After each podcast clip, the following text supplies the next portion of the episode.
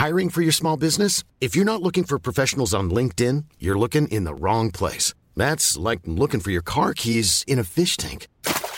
LinkedIn helps you hire professionals you can't find anywhere else, even those who aren't actively searching for a new job but might be open to the perfect role. In a given month, over 70% of LinkedIn users don't even visit other leading job sites. So start looking in the right place. With LinkedIn, you can hire professionals like a professional. Post your free job on linkedin.com slash people today.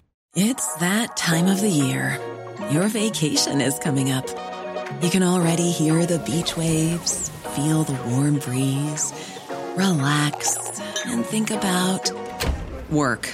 You really, really want it all to work out while you're away. Monday.com gives you and the team that peace of mind. When all work is on one platform and everyone's in sync, things just flow wherever you are. Tap the banner to go to Monday.com.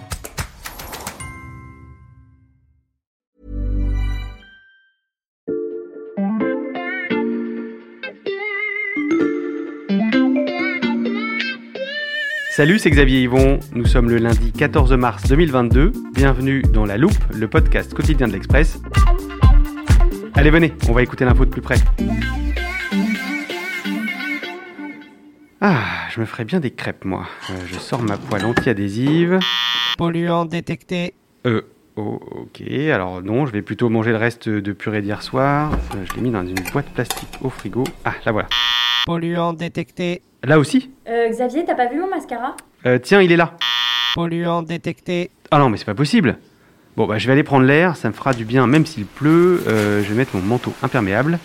Polluant détecté. Encore? Bon, vous l'avez compris et vous êtes peut-être un peu inquiet, les polluants se cachent un peu partout dans notre quotidien et je ne vais pas vous rassurer en vous disant qu'ils ont des conséquences sur notre santé, surtout sur nos défenses immunitaires. Les autorités envisagent enfin des mesures radicales, mais pourra-t-on un jour se débarrasser de ces produits chimiques particulièrement coriaces? C'est la question que l'on passe à la loupe aujourd'hui. Du coup, je deviens un peu parano, euh, je regarde tous les objets autour de moi, je vais demander conseil à une spécialiste. Salut Stéphanie Salut Xavier Stéphanie Benz, spécialiste santé de l'Express. Bon, là autour de nous, dans le studio, est-ce qu'il y a des polluants qu'on retrouvait au début de l'épisode? Alors, il y en a partout, ça va pas te rassurer, mais il y en a dans nos téléphones, nos ordinateurs, les micros, euh, nos vêtements, probablement. Non, vraiment, il y en a partout. Ok, donc on est vraiment encerclé. Euh, J'utilise le terme générique de polluant depuis le début de cet épisode, mais de quels produits chimiques on parle exactement, Stéphanie? Alors aujourd'hui, on va parler euh, de plusieurs produits. Alors, à commencer par le bisphénol A, qui est un additif au plastique. Donc, le bisphénol A, le BPA, est bien connu des Français maintenant, Mhm. puisque Et notamment des parents et notamment des parents, puisqu'il composait les biberons. Et donc, cette substance a été interdite euh, dans la composition des biberons en plastique. Mais on continue à en trouver dans plein d'autres choses, notamment même, par exemple, dans les tickets de caisse. On Ah oui. n'y penserait pas. On en trouve dans des plastiques, dans des contenants alimentaires, etc. On en trouve euh, encore vraiment beaucoup. Et puis, il y en a d'autres qui sont encore plus problématiques, mais pour le coup, ils sont aussi euh, un peu plus compliqués à expliquer. D'accord, alors vas-y, on est là pour ça. Donc, on parle de, attention, Mhm. accrochez-vous, substance perfluoroalkylée. Alors, en fait, Ah oui. nous, on va parler de euh, composés perfluorés ou encore plus simplement de PFAS. Je, je vais essayer, Stéphanie. Donc on va parler des substances perfluoralkylées. Donc les PFAS, je note, ce sera plus facile. Euh, ces substances-là, dans quel type de matière on les retrouve? Pour le coup, on les trouve vraiment partout parce qu'il y en a dans les casseroles anti-adhésives, Mhm. dans les emballages alimentaires, dans la vaisselle jetable. En fait, ils ont des propriétés euh, quasiment magiques puisqu'ils sont euh, imperméables et ils repoussent euh, le gras, etc. Donc, on les trouve, par exemple, ces nappes magiquement anti-taches, eh ben, c'est des perfluoroalkylés, des PFAS. Les vêtements euh, qui résistent à l'humidité, à la pluie, euh, eh ben, c'est des PFAS aussi. On peut en trouver aussi parfois dans les cosmétiques. Par exemple, euh, les mascaras waterproof euh, contiennent probablement des PFAS. Euh, et on en trouve aussi même sous les skis Ah oui. pour euh, les, les fameux farts, produits de fartage qui permettent de, de- de mieux glisser. Mhm. Eh ben, il y avait aussi des PFAS dedans. Donc ils sont très très nombreux. Tu, tu peux nous donner un ordre de grandeur? En fait, personne n'a vraiment la réponse à ta question. On sait qu'aujourd'hui, euh, 600 PFAS sont produits aux États-Unis, mais en réalité, il en existe des milliers. Euh, en 2017, l'OCDE euh, avait essayé de les recenser. Ils en ont trouvé euh, 4700. Mhm. Mais ce que nous disent les toxicologues, c'est qu'à chaque fois qu'ils font euh, des prises de sang, euh, qu'ils essayent d'analyser un peu ce qu'ils trouvent dans nos organismes finalement, et ben, ils découvrent des PFAS qu'ils ne connaissaient pas. Comment on sait que c'est des PFAS si on les connaissait pas Euh, parce que c'est un peu la même base euh, moléculaire, mais pas tout à fait la Mm. même que celle de produits qu'on connaît déjà et qui sont déjà sur le marché, etc. Mais c'est bien le problème, c'est que euh, on ne sait pas vraiment à quoi on a affaire. Donc si on découvre des nouveaux PFAS euh, tous les jours ou presque, il me suffira pas de jeter mon mascara, ma poêle anti-adhésif pour espérer limiter mon exposition à ces polluants. Alors, ça va quand même aider, euh, mais euh, il faut savoir qu'effectivement, aujourd'hui, euh, les sources principales d'exposition sont à travers les aliments et l'eau, Ah ouais. puisque ces produits, en fait, contaminent les nappes phréatiques. Et donc, dans les zones contaminées, eh ben, effectivement, c'est par là qu'on les absorbe le plus. Mais on en trouve aussi, en fait, dans les poussières. Et donc, les toxicologues disent que finalement, quand les PFAS se retrouvent sur nos mains, parce qu'il y en a dans les poussières de notre euh, habitation, on va finir aussi par les ingérer ou par les inhaler. Donc dans l'eau, dans la poussière, j'ai pas fini de regarder euh, partout autour de moi à la recherche de, de ces polluants, et je suis sûr qu'à ce stade, nos auditeurs s'interrogent, comme moi, sur leurs conséquences exactes pour notre santé. Xavier, est-ce que tu pourrais ouvrir l'armoire de la loupe, s'il te plaît? Euh, oui, tu, tu as une définition à me donner pour la ranger dedans? Non, non, alors moi, j'ai pas de définition à te donner aujourd'hui. Par contre, je me rappelle très bien que Valentin était venu te parler d'immunité et notamment des anticorps neutralisants, et il t'avait donné une définition euh, du système immunitaire adaptatif, et je pense que nous allons en avoir besoin. Oui, c'est vrai. D'ailleurs, je recommande à nos auditeurs d'aller écouter cet épisode de l'armoire de la loupe avec donc Valentin et Kirsch du service Sciences de l'Express. Attends, je cherche.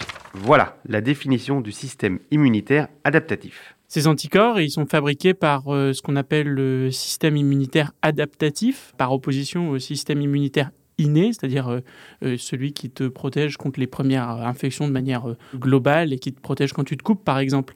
Et le système euh, adaptatif, lui, il fabrique des anticorps au fur et à mesure des, des maladies rencontrées. Bon, Stéphanie, pourquoi on a besoin de cette définition? Parce que les PFAS ont un effet sur l'immunité adaptative. Cet effet des perfluorés concerne euh, la réponse à la vaccination. Oui, j'ai trouvé que c'était le bon moment pour euh, introduire un nouvel interlocuteur. Je vous présente donc le professeur Robert Barouki. Il est toxicologue et directeur de recherche à l'Institut national de la santé et de la recherche médicale. Quand on se vaccine, on a des anticorps qui se développent contre le vaccin et qui nous permettent de nous protéger contre l'infection. Or, euh, ce qui a été retrouvé, notamment chez les enfants, ce a été retrouvé, c'est que plus il y avait euh, de ces substances perfluorées, moins il y avait d'apparition d'anticorps suite au vaccin. Donc, on répondait mal euh, au vaccin. Et cet effet-là a permis de, calculer une, une valeur seuil. Ce qu'on sait actuellement du taux de perfluorés dans la population européenne nous permet de dire qu'il y a en gros 20% peut-être de la population qui est au-dessus de la valeur seuil. Ce qui est quand même beaucoup. Euh, Depuis plus d'un an maintenant, Stéphanie, quand on pense vaccin, on pense coronavirus. Est-ce que ce que décrit le professeur Robert Barouki est valable pour le Covid? En, en tout cas, ce qu'on sait aujourd'hui, c'est que euh, les PFAS euh, pourraient avoir un impact sur notre sensibilité euh, au Covid. Mhm. Euh, alors, ce sont des experts danois qui ont fait cette découverte. Il faut savoir qu'au au Danemark, les scientifiques ont la chance d'avoir un gouvernement qui a décidé de mettre en place une gigantesque biobanque. Ça veut dire qu'ils conservent les tubes sanguins, les fonds de tubes en fait de prélèvement hospitalier. Donc, ça leur donne une base de données euh, gigantesque pour pouvoir mener des études. Et donc, nos chercheurs danois ils ont eu une idée d'aller piocher dans cette banque de données, de regarder pour les patients pour lesquels ils avaient des fonds de tube, euh, si ceux-ci avaient eu le Covid et quel niveau de gravité du Covid ils avaient eu, et ensuite de croiser ces informations avec la quantité de PFAS qu'ils pouvaient trouver dans le sang Et ils ont trouvé quoi? Alors, ils ont trouvé effectivement une euh, corrélation Mhm. entre euh, la gravité de la maladie et euh, la quantité d'un PFAS euh, présent dans leur sang. Ça veut dire que donc plus euh, ce PFAS était en, en quantité importante dans leur prélèvement sanguin, plus la maladie déclenchée par le patient était grave. Et donc ce PFAS en, en particulier, parce que donc comme on l'a Mm. dit, il y en a plein, ils en ont cherché plein, ils en ont trouvé qu'un pour lequel il y avait une corrélation, mais ce PFAS présente la particularité de s'accumuler dans les poumons. Donc, pour résumer, c'est une première étude qui a trouvé une corrélation entre la présence de PFAS euh, dans l'organisme et la gravité euh, du Covid. Ça, c'est pour les effets des substances perfluorées sur l'immunité. Est-ce qu'il y en a d'autres, Stéphanie? Alors oui, malheureusement, il y en a plein d'autres qui sont connus depuis assez longtemps, puisque euh, on sait que les PFAS peuvent provoquer des cancers, en tout cas certains cancers. Ils ont aussi été reliés à des maladies auto-immunes, à des atteintes rénales, à des atteintes hépatiques. On les soupçonne aussi de contribuer à augmenter le taux de cholestérol, l'obésité. Le risque de prééclampsie chez les femmes enceintes. Enfin, je- voilà, je pourrais continuer. Mm. je- voilà. La liste est longue. Au début de ce podcast, Stéphanie, tu nous parlais aussi du fameux bisphénol A et ses effets sur la santé, on les connaît depuis longtemps. Le BPA est aujourd'hui suspecté de favoriser notamment des pathologies cardiovasculaires, du diabète et des troubles de la fertilité. Le BPA a aussi des effets sur l'immunité. Alors, euh, c'est un peu compliqué, mais euh, les PFAS, on l'a vu, euh, ont un effet finalement qui revient à affaiblir notre immunité, euh, puisqu'ils favorisent les infections et amoindrissent l'effet des vaccins. Le BPA, lui, il aurait quasiment l'effet inverse, puisqu'il va euh, plutôt euh, dérégler notre immunité dans le sens d'une surréaction immunitaire. Et donc, le, le BPA, lui, provoque des réactions allergiques ou les favorise. On se dit que face à toutes ces conséquences, les institutions doivent forcément agir. Et vous allez l'entendre, il y a à la fois une bonne et une mauvaise nouvelle.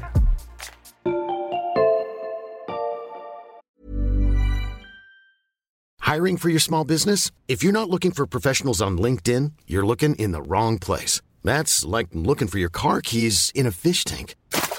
LinkedIn helps you hire professionals you can't find anywhere else, even those who aren't actively searching for a new job but might be open to the perfect role. In a given month, over 70% of LinkedIn users don't even visit other leading job sites. So start looking in the right place. With LinkedIn, you can hire professionals like a professional. Post your free job on linkedin.com/people slash people today.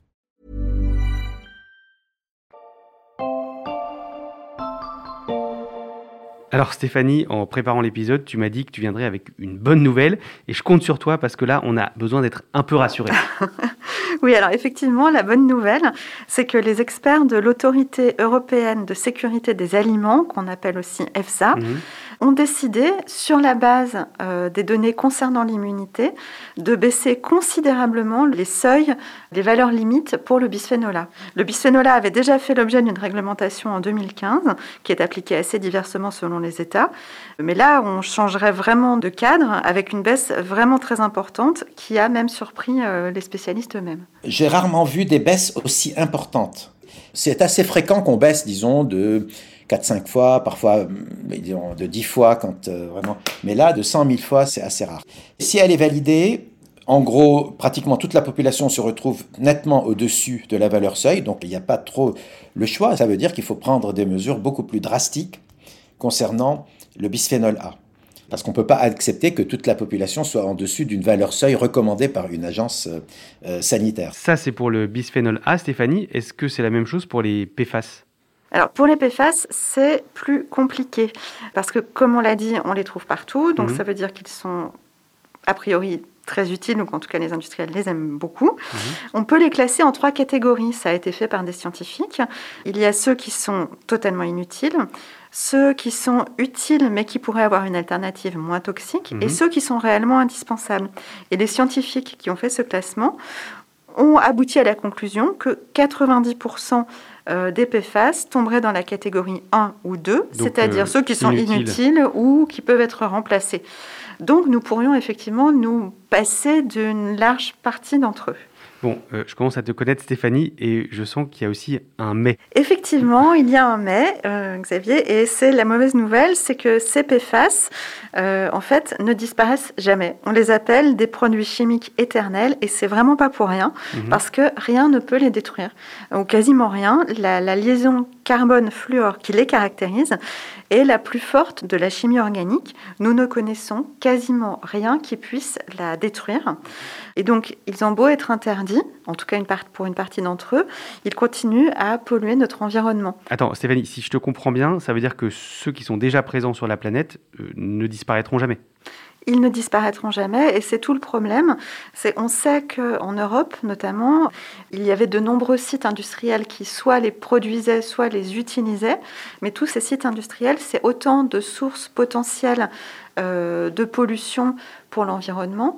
Il y a pu y avoir des rejets, par exemple, dans le sol ou dans les eaux, dans la nappe phréatique. Et donc, on va les retrouver ensuite euh, dans notre alimentation, dans notre eau, et ils mhm. vont nous, nous recontaminer. Et donc, il n'y a rien à faire? Alors, la seule chose qui serait euh, envisageable, et ce pourquoi plaide un certain nombre de scientifiques, ce serait de faire une sorte d'état des lieux, de cartographie des sites les plus pollués pour aller enlever la terre mhm. et la brûler à très très très haute température pour pouvoir espérer se débarrasser de ces produits une cartographie des zones polluées pour euh, les traiter et une vraie prise de conscience. On pourrait ajouter à ces solutions euh, l'utilisation de substituts pour arrêter de répandre ces polluants. J'ai demandé ce qu'il en pensait à Robert Barouki. Le problème que cela me pose, c'est que les connaissances concernant les substituants euh, sont bien moindres que les connaissances concernant le bisphénol A. donc on risque de, dire que tout va bien alors que simplement on manque de données. Il faut être sûr que ce par quoi on la remplace euh, ne, soit pas toxique aussi, hein, n'est pas le même type de toxicité. Or, souvent, le nombre d'études est insuffisant. Donc, il va falloir être absolument sûr. Est-ce qu'une solution, Stéphanie, ce serait pas simplement de, mieux réglementer? Alors pour les PFAS, oui, tout à fait. Euh, alors il faut savoir quand même que la Commission européenne est déjà assez en avance euh, sur ce sujet. Bien évidemment, elle ne va pas assez loin aux, yeux des scientifiques, mais c'est déjà beaucoup mieux que ce qui se passe aux États-Unis et a fortiori par exemple en Chine, puisqu'on sait que la Chine continue de produire toutes les, molécules qui ont été interdites ailleurs dans le monde. Donc il faudrait uniformiser la réglementation au niveau international. Et puis, comme on le disait, arrêter la production de, de, ceux qui sont vraiment inutiles. Mhm. Une fois qu'on aura arrêté la production de, ces molécules, une solution pourrait être aussi euh, le recyclage, c'est-à-dire d'arriver à, repérer les endroits où ils se trouvent, les, objets dans, les, déchets, etc., et les extraire pour pouvoir les réutiliser un peu comme on le fait aujourd'hui pour les métaux rares, par exemple. Hmm. On suivra de près cette euh, guerre contre les PFAS avec toi, Stéphanie. Merci beaucoup. Merci, Xavier. Stéphanie Benz, spécialiste santé de l'Express, ton papier sur les polluants chimiques est à retrouver sur notre site avec tous tes autres articles garantis sans bisphénol A ni substance perfluorée tout comme les épisodes de La Loupe d'ailleurs. Alors pour n'en rater aucun, vous pouvez vous abonner sur votre plateforme d'écoute favorite, Apple Podcast, Spotify ou Podcast Addict par exemple. N'hésitez pas à nous laisser des étoiles, des commentaires ou à nous écrire à la loupe at l'express.fr. Cet épisode a été fabriqué avec Charlotte Barris, Jules Cro, Margot Lanuzel et Lison Verrier. Retrouvez-nous demain pour passer un nouveau sujet à la loupe.